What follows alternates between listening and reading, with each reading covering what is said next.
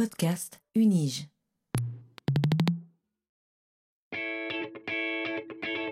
Learning from Data, le podcast sur la science des données à l'Université de Genève.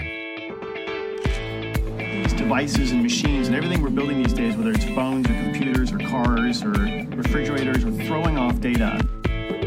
What exactly is big data?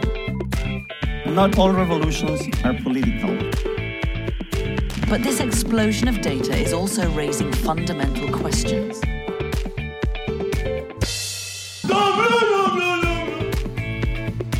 Bienvenue dans ce cinquième épisode de Learning from Data, le podcast qui plonge dans les recherches de l'Université de Genève et surtout dans leurs données, en compagnie de celles et ceux qui les explorent.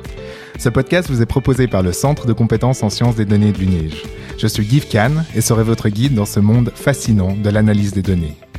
Dans l'épisode d'aujourd'hui, nous allons nous intéresser à la science des données comme un outil. Et pour ce faire, je vais vous inviter à prendre en peu de hauteur, une hauteur qui va nous mener bien au-dessus des nuages, à la découverte des satellites et surtout, car nous sommes dans Learning from Data, de leurs données. Car s'il y a bien des instruments capables d'engranger des quantités, j'ai presque envie de me permettre de dire astronomiques de données, ce sont bien ces objets spatiaux. Une telle récolte de données peut tout aussi bien être orientée vers l'extérieur et nous aider à effleurer l'immensité des secrets de l'univers que vers nous-mêmes, ou plutôt vers la Terre, et contribuer à améliorer notre connaissance des planètes, d'une planète, dont la complexité est tout aussi spectaculaire. Face à de telles ambitions, on peut imaginer que les méthodes d'analyse doivent être, elles aussi, à la hauteur des défis qu'elles soulèvent. Et pour en parler avec nous aujourd'hui, nous avons le plaisir d'accueillir le docteur Grégory Giuliani. Bonjour Grégory. Bonjour. Comment allez-vous? Très bien, merci. Excellent. Grégory, depuis 2019, vous êtes maître d'enseignement et de recherche à l'Institut des sciences de l'environnement de l'Université de Genève. Cette position s'inscrit dans un environnement, dans un investissement durable dans notre institution où vous avez tout d'abord obtenu votre doctorat en sciences environnementales en 2011, tout en occupant consécutivement des postes de collaborateur scientifique puis de chargé de cours. Vous êtes actuellement rattaché au Enviospace Laboratory, dédié aux prédictions et analyses spatiales dans des environnements complexes. Vos recherches portent sur la science du changement des terres, en particulier sur la dégradation des terres et sur la manière dont les observations terrestres peuvent être utilisées pour surveiller et évaluer les changements environnementaux et soutenir le développement durable. Dans ce cadre, vous êtes notamment le responsable du projet Swiss DataCube, sur lequel nous aurons l'occasion de revenir beaucoup plus largement dans ce podcast aujourd'hui. En parallèle de ce projet, vous avez également mené et mené encore plusieurs autres projets de recherche à des niveaux nationaux et internationaux, avez publié plus de 80 articles en peer review, trois, trois livres ainsi que de nombreuses autres publications. Est-ce que c'est bien cela Oui, c'est bien cela. Super, mes notes sont bonnes.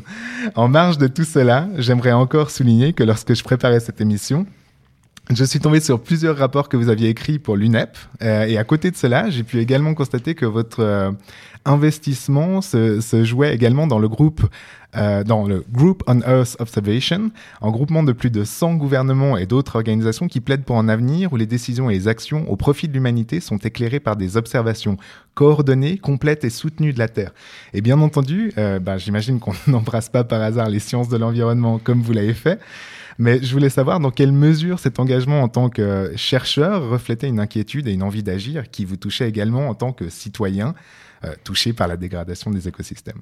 Ah bah c'est quelque chose qui m'anime très fortement. Mm-hmm. euh, c'est même, même une part, je dirais, un peu essentielle de, de, de mon travail. C'est la, la, volonté vraiment d'essayer de pouvoir amener de l'information scientifique euh, à nos décideurs et qui puissent idéalement prendre des décisions, on va dire, pertinentes ou en tout cas basé sur, euh, sur l'état de l'art euh, scientifique et, et, vraiment pouvoir gérer au mieux notre territoire. Parce que je pense que la crise mmh. qu'on vit actuellement, la crise sanitaire, nous montre bien qu'on doit prendre des décisions difficiles, qui sont, mais qui sont pertinentes. On doit évaluer les pour, les contre. On doit trouver un équilibre entre de nombreux enjeux. Et, et c'est un, un vrai challenge. Donc non, non, c'est quelque chose qui m'anime vraiment, vraiment très, très fort. Parfait. Donc la, science au service de la cité, et la science a toujours un rôle à jouer. Il faut qu'elle soit écoutée. Exactement. Euh, je vous remercie pour cette réponse. Je suis persuadé que nous verrons beaucoup mieux à l'issue de cet épisode en quoi les approches spatiales constituent des apports cruciaux pour asseoir la prise de décision justement sur ces questions environnementales. Euh, donc ambitieux projet. Euh, donc autant commencer tout de suite. Et je vous propose donc, chères auditrices et auditeurs, de plonger avec vous, Grégory Giuliani, euh, dans vos recherches.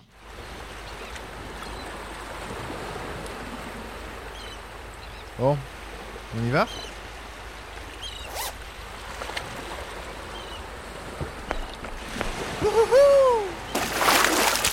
Cela commence à devenir une habitude pour nos auditrices et auditeurs les plus assidus, bien sûr. Enfin, ils seront peut-être une poignée à se reconnaître. Euh, mais j'aime proposer à mes invités, comme point de départ de la présentation de leur recherche, de justement partir de leur première contribution euh, significative au monde de la science, et je veux bien entendu parler ici de la thèse de doctorat. Et en revenant comme cela sur les pas d'un itinéraire intellectuel, euh, on parvient bien souvent à jeter un nouvel éclairage sur les recherches actuellement menées, en les liant dans leur continuité, mais également parce qu'on l'a vu dans d'autres profils, dans leur rupture euh, vis-à-vis de ces premières interrogations. Et Grégory, en ce qui vous concerne, votre thèse s'intitulait Spatial Data Infrastructures for Environmental Environmental Sciences, mon Dieu. Pouvez-vous nous en dire plus sur ce travail et sur les raisons euh, qui vous ont amené à porter vos premiers intérêts de recherche sur ces objets? Alors, euh, ça a été, oui, ça a été une grande aventure, euh, cette, cette, thèse de doctorat. c'était le, but, le, fondement même de cette thèse, c'était de, mieux comprendre comment on pouvait partager de manière efficace des données sur l'environnement. Mhm et de voir en quoi la technologie, en particulier les technologies liées à l'Internet, pouvaient, pouvaient être utiles. Alors dans ce cadre-là, j'ai bah, j'ai eu plusieurs axes de recherche, j'ai développé des applications qui ont, en particulier, comme on le mentionnait précédemment, avec la, collaboration, je travaille aussi pour le, programme des Nations Unies pour l'environnement. Mhm. Une partie de mon poste est déléguée euh, au, sein du, au sein du GRID. Euh, j'ai développé une application qui était sur la gestion des risques naturels à l'échelle globale, qui a eu, euh, ma foi, un, relativement joli succès à mhm. l'époque. Et euh, et voilà, j'ai essayé vraiment de comprendre euh, voilà, ces, ces, enjeux, les enjeux techniques, mais aussi les enjeux euh, sociétaux qui pouvaient, qui pouvaient être attachés à ça, les enjeux aussi éducatifs, parce qu'il y a toute une, toute une formation à, faire hein, mhm. et, à expliquer aux jeunes générations comment est-ce qu'on peut mieux partager les, données. Et ce partage de données, il est essentiel, de nouveau, dans, dans cette optique de se dire on va essayer d'amener de l'information euh, pertinente aux décideurs, quels qu'ils soient, il, y a, à tous les niveaux, on va dire, euh, bah c'était, euh, le, le, vrai challenge. Et ce challenge, on l'a répondu par un, par un par un outil technique qui s'appelle, un terme un peu barbare, mais l'interopérabilité. Mhm. Mais c'est cette facilité qu'on a d'échanger des, euh, des, données euh, dans des systèmes, on va dire, hétérogènes. Hein. Si je prends, voilà, échanger de l'information entre un, entre un Mac et un, et un, ordinateur Windows, bah voilà, on, on, a des, maintenant, on a des technologies pour le faire. Et en particulier, sur moi, ce qui m'a occupé, aussi les données environnementales, vu qu'ils ont une dimension géographique. Hein. Mhm. On décrit l'environnement avec des coordonnées X, Y, hein, donc mhm. spatialement euh, localisées. bah, on a tous des standards maintenant qui existent, qui nous permettent de disséminer cette information de manière extrêmement efficace et de streamer cette même information sur un smartphone, sur une application web, euh, sur une application dédiée, euh, ou autre. Mhm. Excellent. Euh, oui, bah, merci beaucoup pour ces explications donc, sur vos premiers travaux, mais on, s'est rendu compte à l'occasion de discussions avec d'autres invités, mais ces dernières années ont été particulièrement prolifiques en amélioration technologique. Et euh, celles-ci ont profondément bouleversé les manières de faire de la science. Et j'imagine qu'à la suite de ces premiers travaux que vous, vous mentionnez, euh, vous avez également dû être témoin de ce type de phénomène vis-à-vis des infrastructures des données et des analyses spatiales au sens large. Et euh, comment cela a-t-il concrètement bouleversé, transformé votre travail? Alors moi, ça, ça, ça, ça, a bouleversé mon, mon, je veux dire, mon quotidien de chercheur. En particulier, la, la, la dernière partie de ma thèse était reliée à la à la, on appelait ça à l'époque la gridification. On utilisait le, mhm. le, centre de calcul distribué du CERN pour envoyer des calculs, des petits morceaux de calcul sur différents clusters euh, et ensuite on recomposait toute l'information basée sur, euh, basée sur ces petits morceaux. Donc c'était l'ancêtre finalement du cloud computing et toutes ces, technologies. Donc j'ai participé très modestement à, cet essor, hein, en mhm. tout cas à, amener des recherches dans le domaine des données géographiques et des données d'observation de la Terre. Et là, euh, je me souviens que la conclusion de ma thèse, c'était justement que ça allait complètement bouleverser le, le, futur de, la gestion des données environnementales. Et euh, ma foi, bah, la conclusion euh, maintenant est, je veux dire, vraiment vérifiée. Maintenant, mhm. je veux dire, quand on voit ces grandes compagnies telles qu'Amazon ou Google qui se sont lancées dans ces gestions aussi de données géographiques à large échelle, enfin à l'échelle globale, mhm. on voit très bien que ça a été, euh, c'est un vrai bouleversement. Alors, je dirais le premier bouleversement, c'est ça, c'est l'essor du cloud computing. Mhm. Et le deuxième, on va dire, gros gros changement, bah, c'est tous les l'essor liés avec l'intelligence artificielle hein, et tous les, Mhm. tous ces algorithmes, machine learning, deep learning, qui permettent maintenant de vraiment d'améliorer aussi les, euh, l'extraction d'informations dans ces, euh, dans ces larges volumes de données. hein. Maintenant, euh, typiquement, quand, quand on parle de données satellitaires, on parle de, de pétabytes de données qu'on qu'on doit, qu'on doit analyser pour avoir euh, des informations pertinentes. Donc ça, je pense que ça a été vraiment, vraiment un, un essor assez phénoménal ces, ces dix dernières années. Et je dirais que là, maintenant aussi, on voit quelque chose qui est en train de devenir très, très intéressant. C'est l'essor de toute la, la mouvance open data hein, et, euh, et aussi lié à ça la- la- la- cette capacité de reproduire la recherche, re- reproducible Mhm. science. Et ça, je pense, c'est vraiment aussi le, le- le grand, grand futur de, de la science, c'est cette capacité justement à, à pouvoir faciliter ces échanges, pas uniquement des données, mais des algorithmes, Mhm. des connaissances aussi qu'on génère, et d'avoir un peu des espèces de, on va dire, de package de connaissances qu'on peut, qu'on peut réexécuter sur différentes plateformes et Mhm. autres. Et donc justement, vous, vous mentionnez aussi les questions justement d'intelligence artificielle, de nouveaux algorithmes qui Mm. vous permettent d'approcher des gros ensembles de données. Mm. Euh, pour, pour le concrétiser, en fait, avant, avant cela, enfin, c'est-à-dire pendant vos premières recherches, euh, comment se faisait en fait avant ces, ces algorithmes-là, la recherche sur des ensembles de données qui ont toujours dû être quand même assez conséquents? Ouais. Alors, ce qui était assez amusant, c'est que, en particulier sur les données satellitaires, Mhm. euh, jusqu'en 2008, ouais, euh, fin 2008, début 2009, toutes ces données étaient, étaient payantes. Hein. et là, de nouveau, comme je disais précédemment, on parle de pétabytes de données. Mhm. Euh, donc, ce qu'on faisait, par exemple, moi, je me rappelle que même euh, quand j'ai fait mon master, j'ai étudié le, le lac Léman. Bah, on, on achetait une, une image du lac Léman, c'était euh, 1000 dollars. Donc, euh, ce qu'on faisait souvent, la, la- la- la façon traditionnelle de faire la science, c'était de prendre, s'il y avait un événement particulier, de faire un avant et un après. On prenait une image avant, Mhm. un événement, une image après, et on essayait d'inférer ce qui se passait entre deux. Et on disait, bah voilà, très certainement, ce type de changement, enfin, les changements observés sont de tel type, euh, et on a amené un petit peu ce genre d'évidence de, Mhm. de manière un peu empirique. Maintenant, grâce à ces technologies, grâce à l'ouverture des données, parce que maintenant, Mhm. depuis 2008, ces données sont en open data, donc on n'a plus juste un avant, un après, on peut prendre toute la série temporelle de données, Excellent. euh, et avec le machine learning, on peut vraiment comprendre euh, les mécanismes, ou en tout cas essayer de mieux, mieux les approcher d'évolution et de changements environnementaux qu'on observe. Donc on peut voir euh, l'exemple traditionnel qu'on pourrait donner, c'est typiquement la déforestation euh, Mhm. en Amazonie. Bah, euh, le passage d'une forêt à une zone de culture, bah, on peut euh, facilement et de manière automatique maintenant identifier le moment où il y a eu ce changement de, de pratique. hein. on, a coupé, on a coupé un morceau de Mhm. forêt, on, on l'a converti en, en zone de culture. On peut l'identifier très facilement dans ces suivis temporels grâce à ce genre d'algorithme. Excellent. Ah ouais, donc en, en suivi beaucoup plus, euh, beaucoup plus clair en fait des, des- Beaucoup- des situations. Et, Alors beaucoup plus clair et beaucoup Ah. plus euh, en en continu. hein. Oui, là, en continu. là, là, on est en train de on est en train d'arriver au, au rêve un petit peu un peu au graal de- Mhm. dans, dans nos- dans mon domaine de se dire qu'on peut faire un suivi euh, quasi temps réel de, de, de la Terre. hein. Euh, globalement, on peut prendre le pouls de la Terre d'une certaine manière Mhm. de manière, de manière continue. Je donne, je donne dans, dans un de mes cours, hein, je donne, je donne l'image, le, le programme d'observation de la Terre euh, européen qui Uh-huh. s'appelle Copernicus. hein. Il y a toute une flotte de satellites, mais il y en a un en particulier qui, qui, s'appelle Sentinel-2, Mm.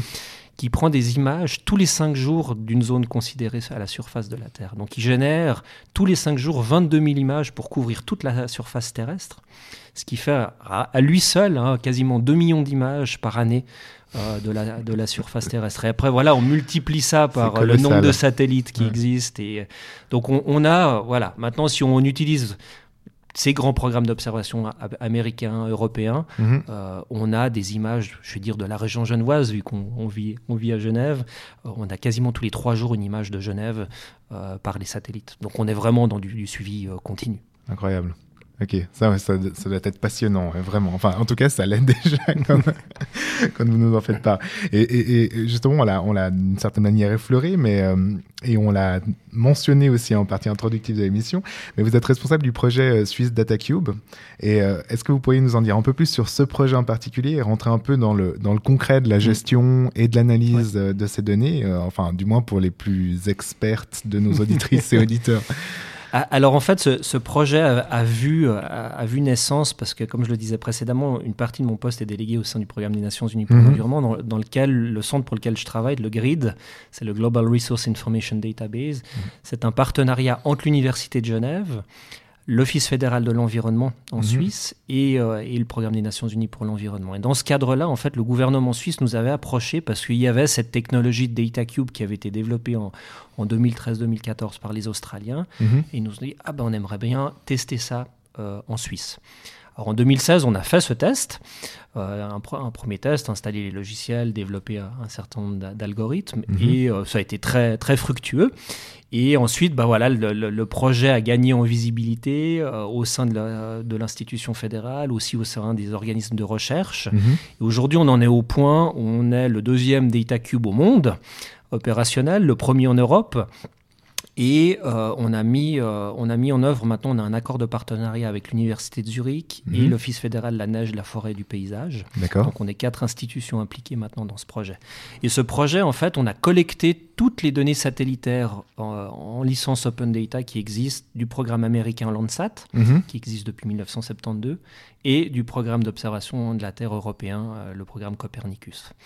Donc là, on a, pour vous donner une idée, on a 35 ans d'observation euh, du territoire suisse Mhm. euh, de manière continue. La, la base de données est mise à jour toutes les semaines. Donc on a toutes les dernières données satellitaires qui arrivent euh, dans ce cube de données. Mhm. Euh, pour vous donner une idée, ce qu'on a stocké, alors le volume de données, vu que la Suisse, on est, on est un petit pays Bien finalement, Mhm. ça équivaut à peu près à 6-7 Tera de, de données. C'est pas un volume excessif hein, mais- de données, mais par contre, on est hyper précis parce que maintenant, Mhm. on, a des, on a des données. euh, le pixel fait 10 mètres par 10 mètres sur l'entièreté du territoire suisse. Ah. Ce qui fait que si on se dit qu'un pixel, c'est une observation du territoire suisse, hein, euh, comme on pourrait imaginer euh, avec Mhm. des- les réseaux de senseurs qu'on a à travers le territoire, hein, et qu'on peut transformer cette- ce pixel en une variable euh, environnementale, hein, on peut traduire ces, ce- ce- ces- ces bandes spectrales qu'on acquiert en, Mhm. différentes, euh, en, en différentes variables environnementales. On a à peu près 1000 milliards d'observations du territoire suisse stockées dans ce, dans ce cube de données. Et on parle de cube parce que bien entendu, bah, une image satellitaire, hein, de nouveau, c'est une photo finalement un petit peu évoluée de notre territoire. Mhm. Mais après, si on prend le stack dans le temps et dans les différentes bandes spectrales, parce qu'on n'observe pas que dans le visible, Mhm. on observe aussi dans l'infrarouge, l'infrarouge thermique et autres, euh, on peut euh, vraiment observer ce cube dans l'espace, mais aussi dans le temps. Donc on peut voir son évolution, avoir les données les plus récentes, mais on peut stacker les données euh, dans l'espace et faire des mosaïques de tout le territoire suisse. Et par exemple, on avait fait une, euh, un des premiers produits qu'on avait sorti, c'était une, une image du territoire suisse sans nuages. Mhm. On avait pris toutes les données de 2016 et en faisant une médiane du pixel, de chacun des pixels du territoire suisse, bon, on, avait, on, en- on enlevait tous les, tous les nuages et on avait, on avait une vue euh, claire de, de l'entièreté du territoire suisse. Excellent. Euh, et après, bah, si on prend le, le pi- un pixel considéré et Mhm. qu'on l'observe dans le temps, bah, après on, a des- on peut générer des graphiques et voir des trends euh, d'évolution, alors d'évolution de végétation, d'évolution de qualité des eaux, euh, d'urbanisation. euh. donc on peut vraiment faire, on a un outil de monitoring qui est, qui est, qui est juste passionnant. Mhm. Carrément, oui. non, c'est sûr. Et justement, parce que on parle, de- on parle ici du Swiss Data Cube, mais, mais j'ai pu voir que c'était de loin euh, pas la seule initiative de la sorte euh, à travers le monde. Mm. Et des Earth euh, Observation Data Cubes sont, sont créés euh, et avec leur multiplication qui s'effectue sans une véritable standardisation Mhm. des process, se, se pose la question de l'interopéra- l'interopérabilité que vous mentionniez euh, aussi en lien avec votre thèse euh, des données. Étant donné que je sais que, c'est une question qui est partagée Mhm. également par de nombreux chercheurs et chercheuses de notre institution et au-delà, euh, qu'avez-vous trouvé comme solution pour éviter que ces IODC Mhm. deviennent des silos d'information? Alors justement, ça a été, ça, ça- ça- quand, quand on a développé le, le Swiss Data Cube, ça a été quelque chose dès le début. euh, on s'est dit, il faut éviter que ça devienne ces, ces silos Mhm. d'information. Il faut qu'on puisse être interopérable au maximum. Alors interopérable déjà au niveau national, Mhm. parce que voilà, nous on amène la composante satellitaire de l'information euh, sur le territoire suisse. Mais après, imaginez que voilà, Météo Suisse a, a- a tous ses jeux de données, que Suisse Topo a ses, ses propres jeux de données, que le canton de Genève, si on prend juste la dimension cantonale, a son réseau de senseurs de mesure de qualité de l'air, de qualité de l'eau et ainsi de suite. Et on doit pouvoir permettre à toutes ces données de se parler les unes aux autres et de pouvoir les intégrer de manière le, le plus efficace Mhm. possible. Donc c'était vraiment, on, a- on avait à cœur de pouvoir faciliter l'accès, nous en tout cas nous à nos données, et idéalement de pouvoir accéder aussi plus facilement aux données d'autres centres.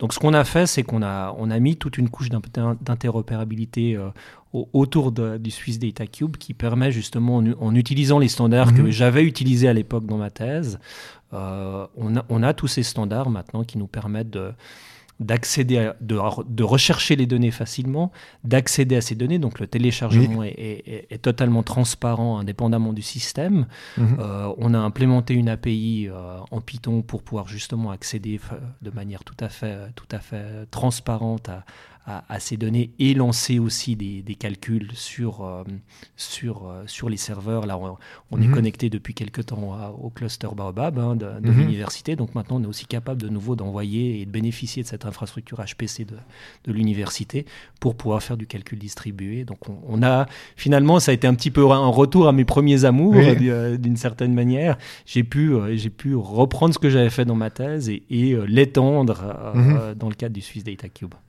Excellent. Je suis sûr que ça, ça va intéresser beaucoup des, des chercheurs que j'ai rencontrés pendant les derniers mois, en fait. C'est les solutions potentiellement que vous avez développées sur ça. Euh, et j'ai vu également dernièrement que, que les, les résultats de vos recherches sur le Covid, donc Mm. menés euh, grâce au satellite, c'était pas Sentinel Mm. 2, mais Sentinel 5, Ouais.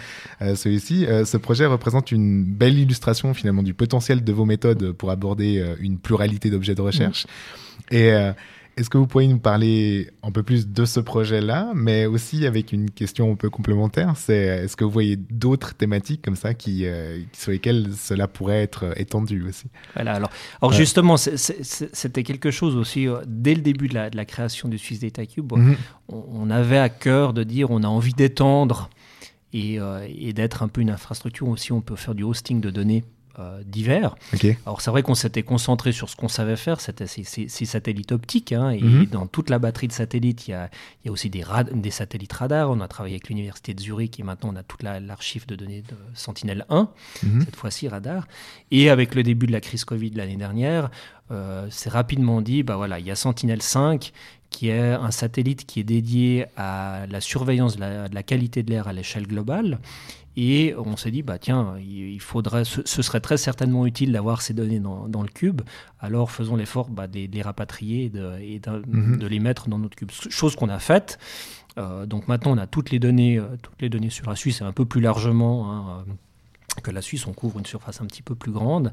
Et l'idée, c'était bah, voilà, de voir et d'aider nos collaborateurs, nos collègues, en- entre autres du Global Health Institute, mais pas, pas uniquement, Mhm. de dire bah, voilà, on a, ce, on a ces jeux de données maintenant.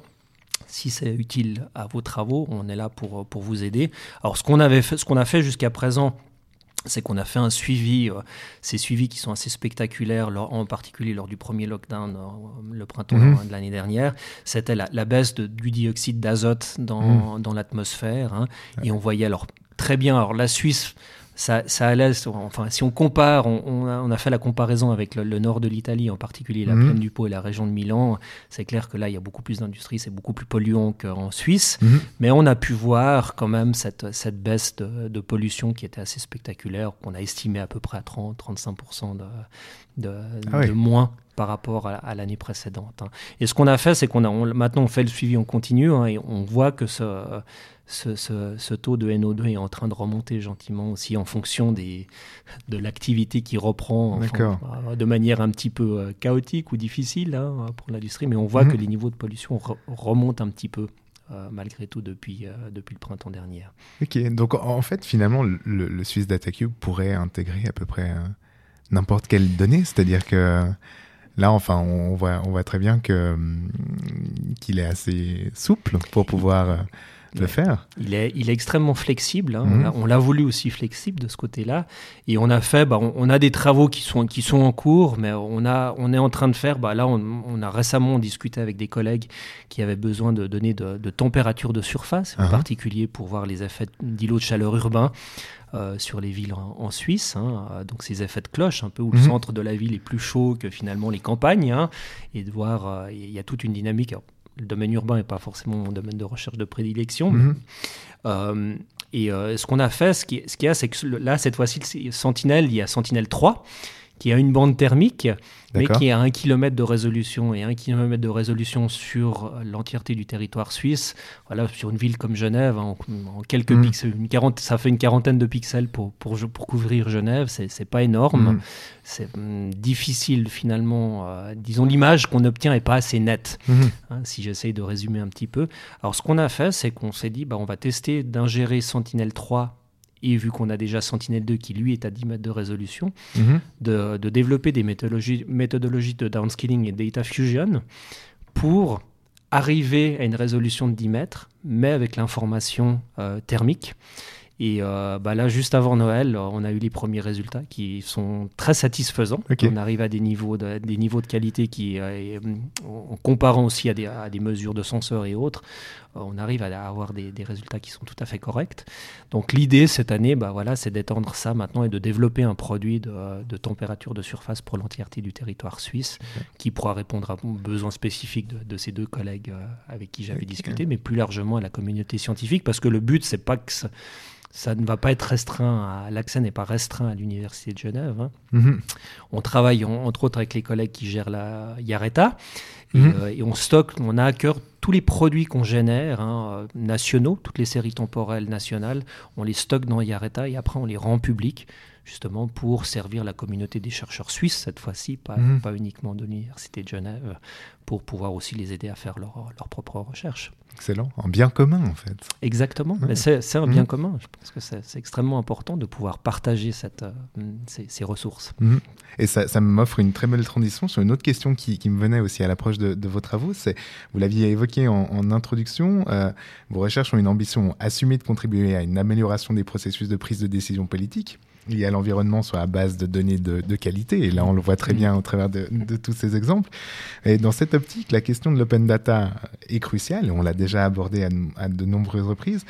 Euh, mais j'ai également été très intégré par vos travaux sur les Analysis Ready Data. Euh, et puis, est-ce que vous pourriez nous en dire un peu plus sur ces, sur ces ARD et sur les conséquences que vous présentiez notamment dans ces travaux de l'accès à telles données sur la construction des politiques publiques et en particulier dans le cadre des euh, Sustainable Development Goals. Alors C'est effectivement, très précis, mais ça Euh, m'a ouais, ouais, non, non, c'est- quelque chose qui est, qui à mon avis assez clé au jour d'aujourd'hui. Donc l- c'est vrai que quand on travaille avec des données satellitaires, enfin moi quand j'ai fait ma formation il y a, il y a une vingtaine d'années en arrière, euh, quand on, a- on faisait l'acquisition de ces, données satellitaires, c'était des, des données qui étaient euh, quasiment brutes. Mhm. Hein, à l'époque encore, on devait, com- on devait commander euh, via fax euh, des CD-ROM et on recevait Mhm. des CD-ROM avec, euh, avec ces, ces données brutes. Et après, ces données brutes, c'est les données qui sont acquises par le satellite, mais entre autres, un des gros perturbateurs sur les images satellites, c'est l'atmosphère. Hein, le, Mhm. le signal, euh, le signal qui est mesuré au niveau du satellite est perturbé par l'atmosphère. hein. Les nuages vont absorber une partie du signal, euh, aussi voilà, toutes les, les particules en suspension vont atténuer Mhm. le signal et ainsi de suite. Donc on doit corriger les effets de l'atmosphère parce que ce qu'on veut mesurer, c'est ce qu'on appelle la réflectance de surface. Donc c'est vraiment le- Mhm. ce que réfléchit un toit ou une surface arborée ou une surface végétalisée hein, pour vraiment pouvoir en- ensuite faire ce suivi que je, je mentionnais précédemment, Mhm. temporel, hein, que la différence qu'on va voir à travers le temps, c'est une vraie différence sur le terrain et c'est pas une différence causée par euh, des changements de conditions atmosphériques. Bien sûr. Donc, euh, ce qu'on devait faire à l'époque, c'était une partie qui était, euh, ma foi, pas très très amusante. C'était de jouer avec des modèles atmosphériques pour Mhm. corriger ces effets. Et une fois qu'on a corrigé ces effets, on devait encore caler les images sur le territoire, hein, un territoire Mhm. genevois, territoire suisse, peu importe, pour avoir une référence géographique. Alors maintenant, le concept de Analysis Ready Data, justement, a, a été euh, en parallèle de l'émergence des data cubes, c'était de se dire que maintenant, avec la technologie, Mhm. on peut automatiser tous ces processus qui sont longs et fastidieux de recherche de données, de téléchargement, de, de pré-processing, hein, donc de correction de tous ces artefacts. Mhm. Et ce qu'on a fait, euh, et ça, bah, le Swiss Data Cube a été le premier à le faire au monde, on a Mhm. automatisé entièrement pour le- les- la série euh, Landsat, enfin tous les senseurs Landsat, tous les senseurs Sen- Sentinel, Mhm. on a généré ces analysis ready data. C'est ce qu'on stocke finalement dans le Swiss Data Cube. C'est pas les données brutes, Ah, mais c'est les données qui sont prêtes à l'analyse. Donc, pour quelqu'un qui n'est pas forcément spécialiste des données satellitaires, mais qui a besoin de ces données, bah lui, qu'est-ce qu'il fait au jour d'aujourd'hui? Il nous contacte, il se connecte sur le Swiss Data Cube et il a ces données et il n'a pas à se soucier à faire tout ce pré-processing et toutes ces choses un petit peu fastidieuses, il peut se concentrer sur son job, qui est son job de data scientist, d'analyste, et de créer ses propres algorithmes pour extraire l'information dont il a besoin. Et ça, c'est vraiment clé. Et ça, c'est la première étape Mhm. finalement, parce que je pense que justement, ça facilite, ça, ça réduit vraiment le- le- la, la difficulté, euh, ça réduit les barrières finalement d'accès à cette information. Donc ça, c'est une étape essentielle. Et si on pense effectivement aux Sustainable Development Goals, les, les objectifs du développement durable, hein, ces 17 buts que, que les Nations Unies euh, ont développés, bah, à partir de là, euh, ces buts hein, qui se traduisent en 239 euh, indicateurs, si je me souviens bien, Mhm. bah, certains de ces indicateurs peuvent être suivis en- partie ou, complètement en utilisant des données satellitaires. Donc à partir du moment où on, a- on fait la, la- la supposition ou l'hypothèse que ces données prêtes à l'analyse bah, sont prêtes à parler finalement Mhm. et peuvent renseigner les objectifs du développement durable. Et là, c'est tout un axe de recherche que j'ai développé ces, ces deux, trois dernières années, justement, pour essayer de comprendre comment un data cube, finalement, peut répondre ou nous amener à amener de l'information pour euh, le suivi des, objectifs du développement durable. Et c'est ce qu'on ce qu'on a fait et ce qu'on va continuer à faire dans, dans ces prochaines années. Excellent, merci beau- beaucoup. Euh, et pour finir, bah, une, petite question, parce que pour être honnête, qui est un peu destinée à vous titiller, mais euh, est-ce qu'il n'y a pas une, une contradiction à tenter de lutter euh, contre le changement climatique avec des outils qui demandent encore à l'heure actuelle une utilisation colossale de ressources non renouvelables et d'énergie fossile pour être rendus opérationnels C'était vraiment... c'est taquin, mais c'est- de bonne guerre. et, et- et je- et je trou- elle est tout à fait pertinente parce qu'on se doit aussi, je, je pense, qu'on on se doit d'une certaine manière d'être, euh, si c'est pas irréprochable, c'est toujours difficile, mais en tout cas de- de- d'essayer de, se poser ce genre de questions, en tout cas, et de- et d'essayer d'y répondre. Et effectivement, il y, a- il y a toute une mouvance hein, Mhm. dans, dans le computing, ce qu'on appelle le green computing, hein, d'essayer d'a- d'améliorer aussi et d'être un peu plus euh, écologique dans nos Mhm. approches, dans nos méthodologies. Et, euh, et effectivement, c'est des discussions qu'on a euh, régulièrement de savoir comment est-ce qu'on pourrait aller dans cette direction. Alors c'est de loin pas optimal pour le moment, pour être honnête, hein, mais, euh, mais effectivement, euh, je pense que typiquement, pour donner un exemple, Mhm. euh, actuellement, je pense que le calcul distribué peut nous aider déjà en partie à aller un petit peu dans cette direction parce que justement, on, on fait des petits, enfin, des petits calculs sur des nombreuses machines, Mhm. hein, mais qui sont peut-être un petit peu moins puissantes des fois. Euh, alors que euh, un gros serveur qui consomme beaucoup d'électricité, qui a, on Mhm. pourrait, on- je pense qu'il y a, y y des choses, Des choses à explorer. à explorer Mhm. pour gagner peut-être un petit peu en performance. hein. En tout cas, la performance peut être, peut être un, un vecteur aussi justement d'amélioration de nos, nos performances, euh, Mhm. Pas uniquement de calcul, mais aussi de, de consommation euh, en électricité. Excellent, merci. C'est vrai que c'était taquin. Euh, donc Grégory, euh, je vous remercie sincèrement pour cette présentation de vos recherches. On y voit beaucoup plus clair maintenant sur les contributions extrêmement riches que peuvent apporter des données spatiales, leur analyse et leur partage à une approche plus compréhensive des défis euh, globaux. Et j'espère que cela aura été aussi intéressant pour nos auditrices et auditeurs que ça l'a été pour moi en préparant cette émission et en échangeant aujourd'hui également avec vous. Et avant d'enchaîner euh, sur la seconde partie de ce podcast, je vous propose de nous octroyer une petite pause en écoutant le morceau que vous avez choisi de nous faire découvrir aujourd'hui, euh, Grégory. Quel est ce morceau? Alors, eh, j'ai j'ai choisi, quand, quand on en a discuté, quand on a préparé cette émission, euh, j'ai proposé qu'on qu'on écoute John Lennon avec Imagine, parce que je pense que euh, oh, actuellement, on a, on a besoin un petit peu d'optimisme après, après avoir passé une année assez morose et un début d'année qui, ma, ma foi, euh, n'offre pas des perspectives des plus roses. Mais, mais je me dis que je suis un éternel optimiste et, je me dis que, que voilà, au-delà de toute cette crise qui impacte euh, voilà, plein de personnes et qui met vraiment notre société à rude épreuve, j'aime à croire que aussi on va peut-être pouvoir se réinventer un petit peu et retrouver une société peut-être un petit peu plus humaine et un petit peu plus juste. Alors voilà, je me dis que Imagine est un, est un joli, euh, joli clin d'œil à, à cet espoir.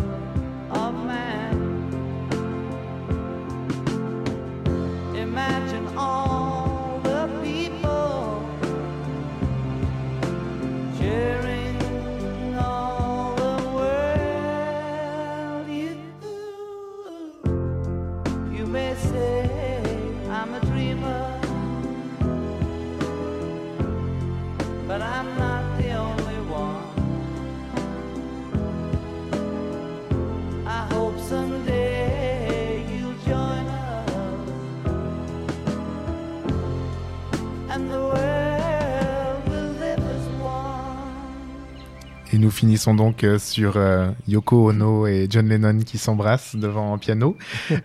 Merci beaucoup euh, Grégory pour, pour cette belle redécouverte finalement. En fait, euh, je, je me suis rendu compte que ça devait faire plusieurs années que j'avais pas écouté ce morceau. Donc maintenant, on va retourner après cette petite pause musicale aux analyses spatiales. En compagnie donc de Grégory Giuliani, chercheur de l'Institut des sciences de l'environnement de l'UNIGE, Euh, on va passer à la deuxième partie de cette émission qui va nous amener à nous intéresser au futur, ou en tout cas à votre futur, euh, et plus précisément celui de vos recherches, Grégory.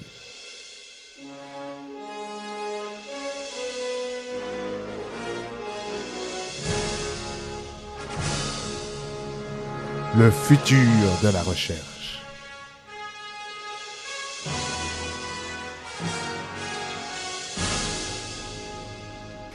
Donc, euh, au vu de ce que vous nous avez présenté jusqu'ici, j'imagine que vous avez euh, en tête de, multiples pistes pour étendre vos recherches vers de nouveaux objets ou pour ouvrir des champs totalement neufs euh, dans l'avenir.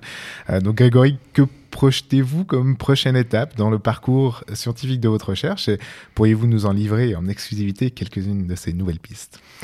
Alors, il y en a, je dirais qu'il y en a multiples, mais, mais si je dois en citer deux, je dirais que la, la première qui me tient, qui me tient très à cœur euh, et qui, a- disons, on a déjà commencé un petit peu ces, ces- ces- ces- deux dernières années, c'est vraiment cette, euh, cette meilleure compréhension sur la dégradation des terres. Mhm. Et c'est en lien justement à ce qu'on disait précédemment sur les, sur les objectifs du développement durable. Il y a Mhm. un indicateur spécifique euh, qui, est, qui est censé mesurer euh, la, la dégradation de ces terres à l'échelle globale. hein, Mhm. enfin, on va du local au global finalement avec ces, ces SDG. Et, euh, et là, ça fait un peu plus d'une année qu'on a une activité qu'on a développée dans le cadre de- des activités que je, je gère aussi du, du groupe Honors Observation, euh, Mhm. Observation, dont le secrétariat est basé ici à Genève. Euh, on a fait une collaboration avec l'Agence spatiale européenne, la NASA, le Joint Research Center de la, la Commission européenne, Mhm. le programme des Nations Unies pour l'environnement, le programme des Nations Unies pour, la, pour combattre la déser- désertification, UNCCD, Mhm. euh, et bien entendu l'université.